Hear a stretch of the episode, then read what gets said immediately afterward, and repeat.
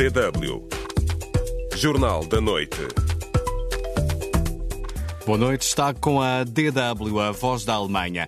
Jurista diz que o governo de iniciativa presidencial na Guiné-Bissau está para ficar. E vai ficar até quando talvez houver pressão, porque é uma situação muito cômoda para o Márcio Socoimbalo. Funciona como tribunal, como parlamento, como governo e tudo.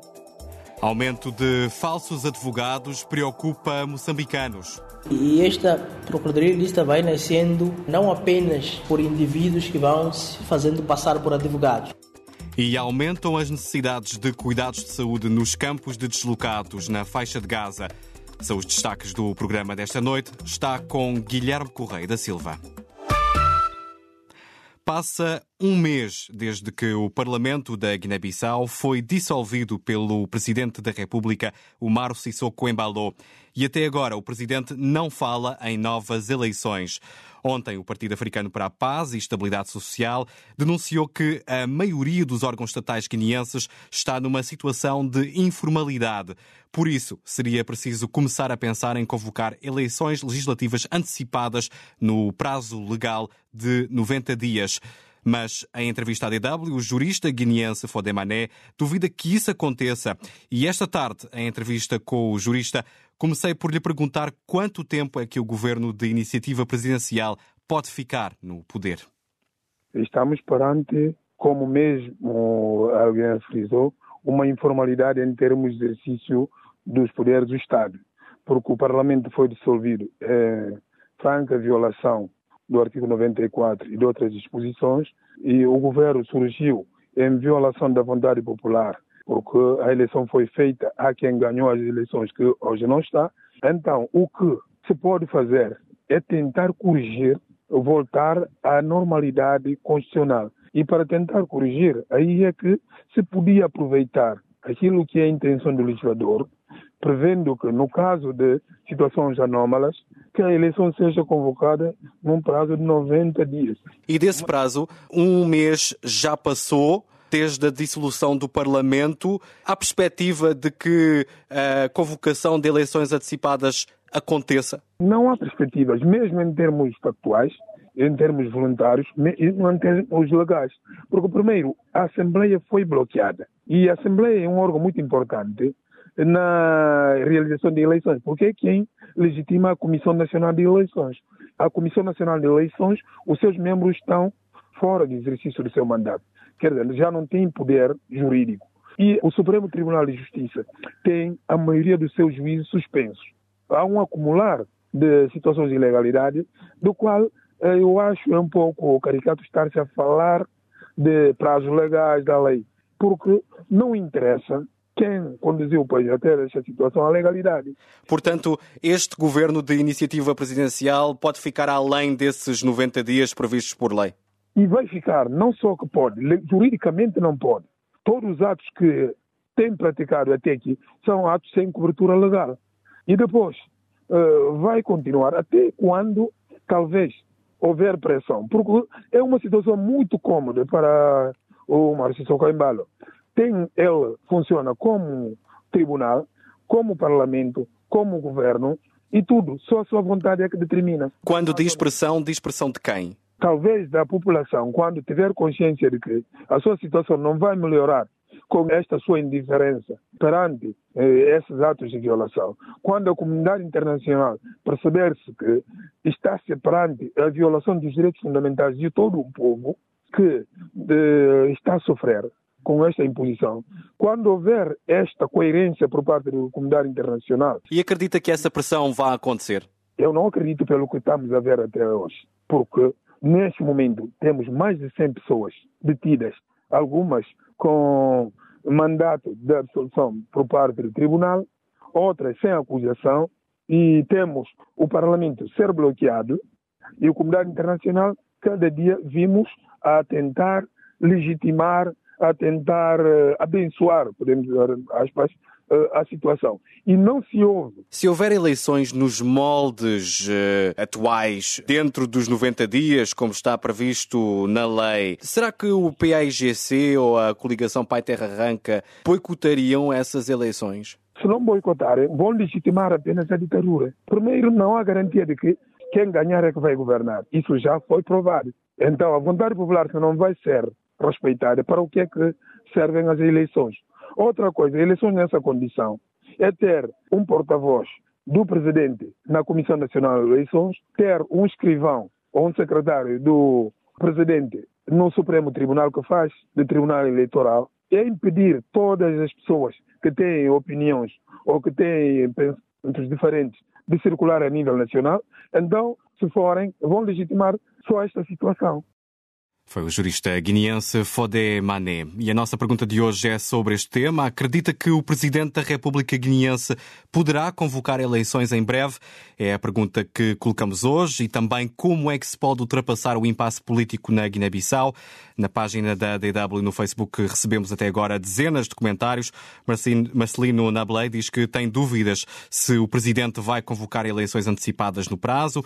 Este nosso seguidor diz que disse que se dissolveu o Parlamento para uh, poder ter controlo do país e instalar uma ditadura. O país não tem condições para realizar eleições agora no prazo legítimo e com essa informalidade o país vai ficar bloqueado e o povo vai continuar a sofrer, o que uh, não uh, preocupa o presidente, comenta Marcelino Nablé.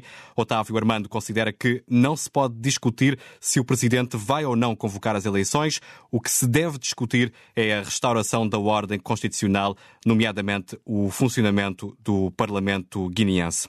São dois dos comentários que já recebemos. Trazemos mais mensagens mais à frente. Pode responder à pergunta do dia no Facebook da DW África. facebook.com barra DW Português. Estamos à espera das suas reações.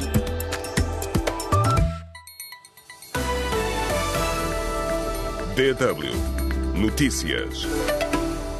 Em Moçambique, homens armados voltaram a atacar o distrito de Mocimboa da Praia na quarta-feira. A informação está a ser avançada pela agência Lusa, que cita fontes no terreno. Segundo essas fontes, os homens armados invadiram lojas, levaram produtos e bens da população. O ataque ocorreu na comunidade de Ntoto, a poucos quilómetros de Awas, onde está montada uma das posições das forças ruandesas que apoiam Moçambique no combate ao terrorismo na província de Cabo Delgado. O governo moçambicano admite que tem uma dívida de mais de um milhão de euros em horas extraordinárias no setor da educação. Num comunicado citado pela imprensa moçambicana, o Ministério da Economia e Finanças diz que 2.930 funcionários estão à espera do pagamento das horas extra.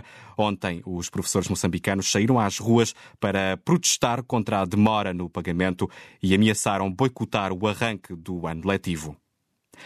Morreu Rui Mingas, o coautor do hino nacional de Angola, ex-ministro dos Desportos e uh, diplomata, morreu em Lisboa, vítima de doença prolongada.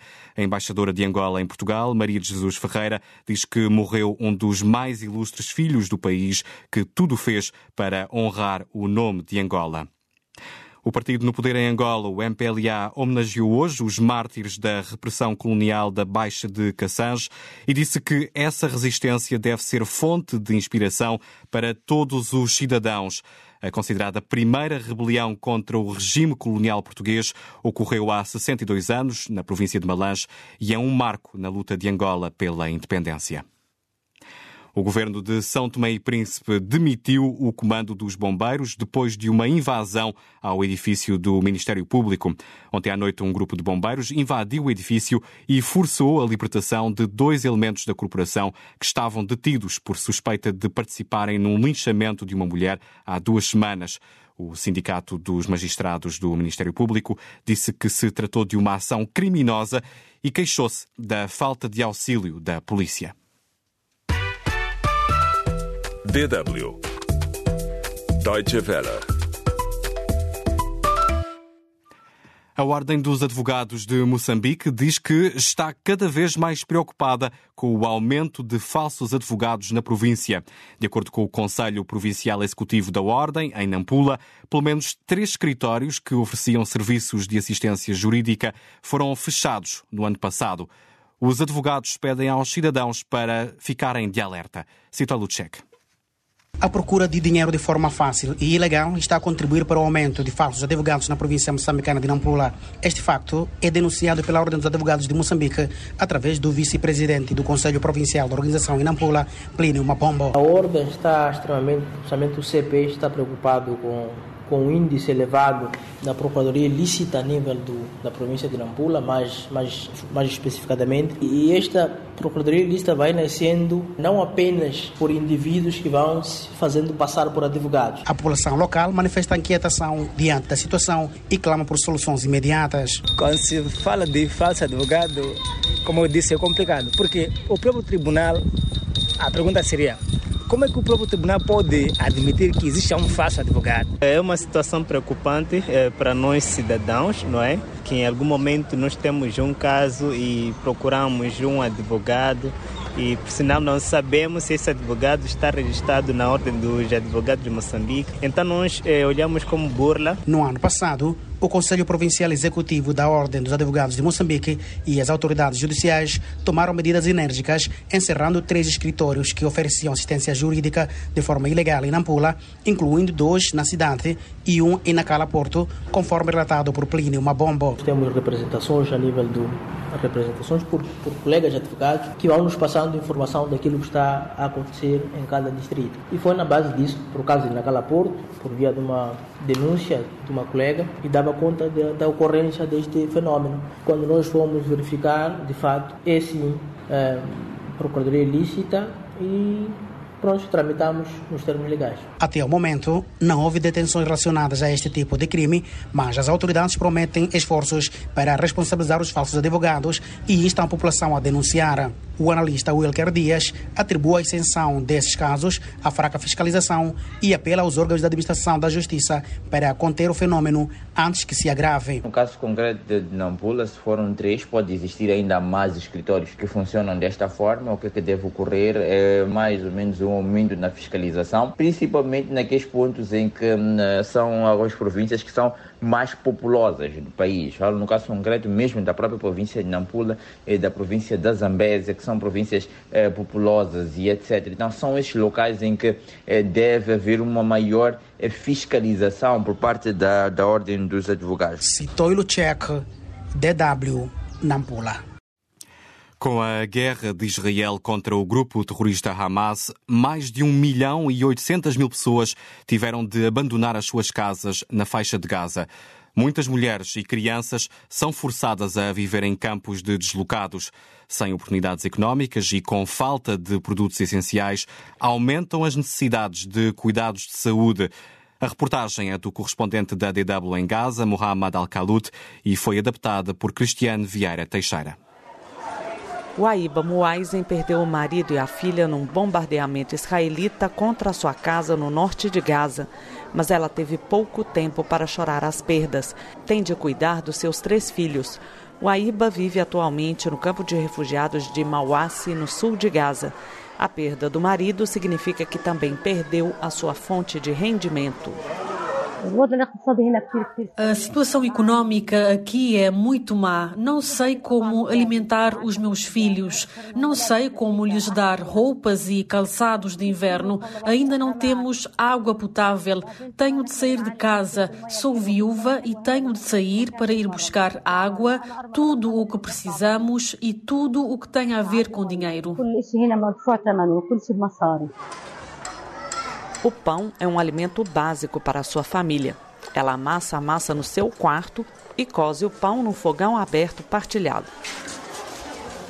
Para o Aíba e para muitas outras mulheres da faixa de Gaza, as dificuldades econômicas não são o único problema. As condições insalubres nos campos também estão a tornar a vida difícil. Esta situação é agravada por uma grave escassez de produtos de higiene feminina e de pílulas contraceptivas. Há já algum tempo que os pensos higiênicos estão esgotados no mercado. Enfrentamos muitos problemas. Usamos peças de roupa em vez de pensos higiênicos e temos infecções e problemas de pele. Tivemos de comprar fraldas de bebê que estão disponíveis, mas o preço subiu exponencialmente. e a procura continua a aumentar, segundo o farmacêutico Saif Barhom. Estamos a enfrentar uma escassez de pensos higiênicos e agora estamos a ter dificuldades dramáticas. Estamos a começar a ver doenças do sistema reprodutivo e alergias, alguns sintomas que nunca tínhamos visto antes. Com apenas uma pequena quantidade de ajuda a chegar a Gaza, há pouca esperança de que a situação melhore. Guaíba espera que a guerra termine em breve e que ela e os seus filhos possam regressar à casa. Cristiane Vieira Teixeira, DW. DW Notícias. O exército israelita diz que as suas tropas mataram um alto comandante da Jihad Islâmica no norte da faixa de Gaza. Um porta-voz do exército afirmou que o comandante foi morto num ataque com um avião militar por indicação dos serviços de inteligência. Entretanto, o exército israelita anunciou ter encerrado um corredor humanitário que tinha sido aberto na principal rua de Gaza e deslocou-o para a costa.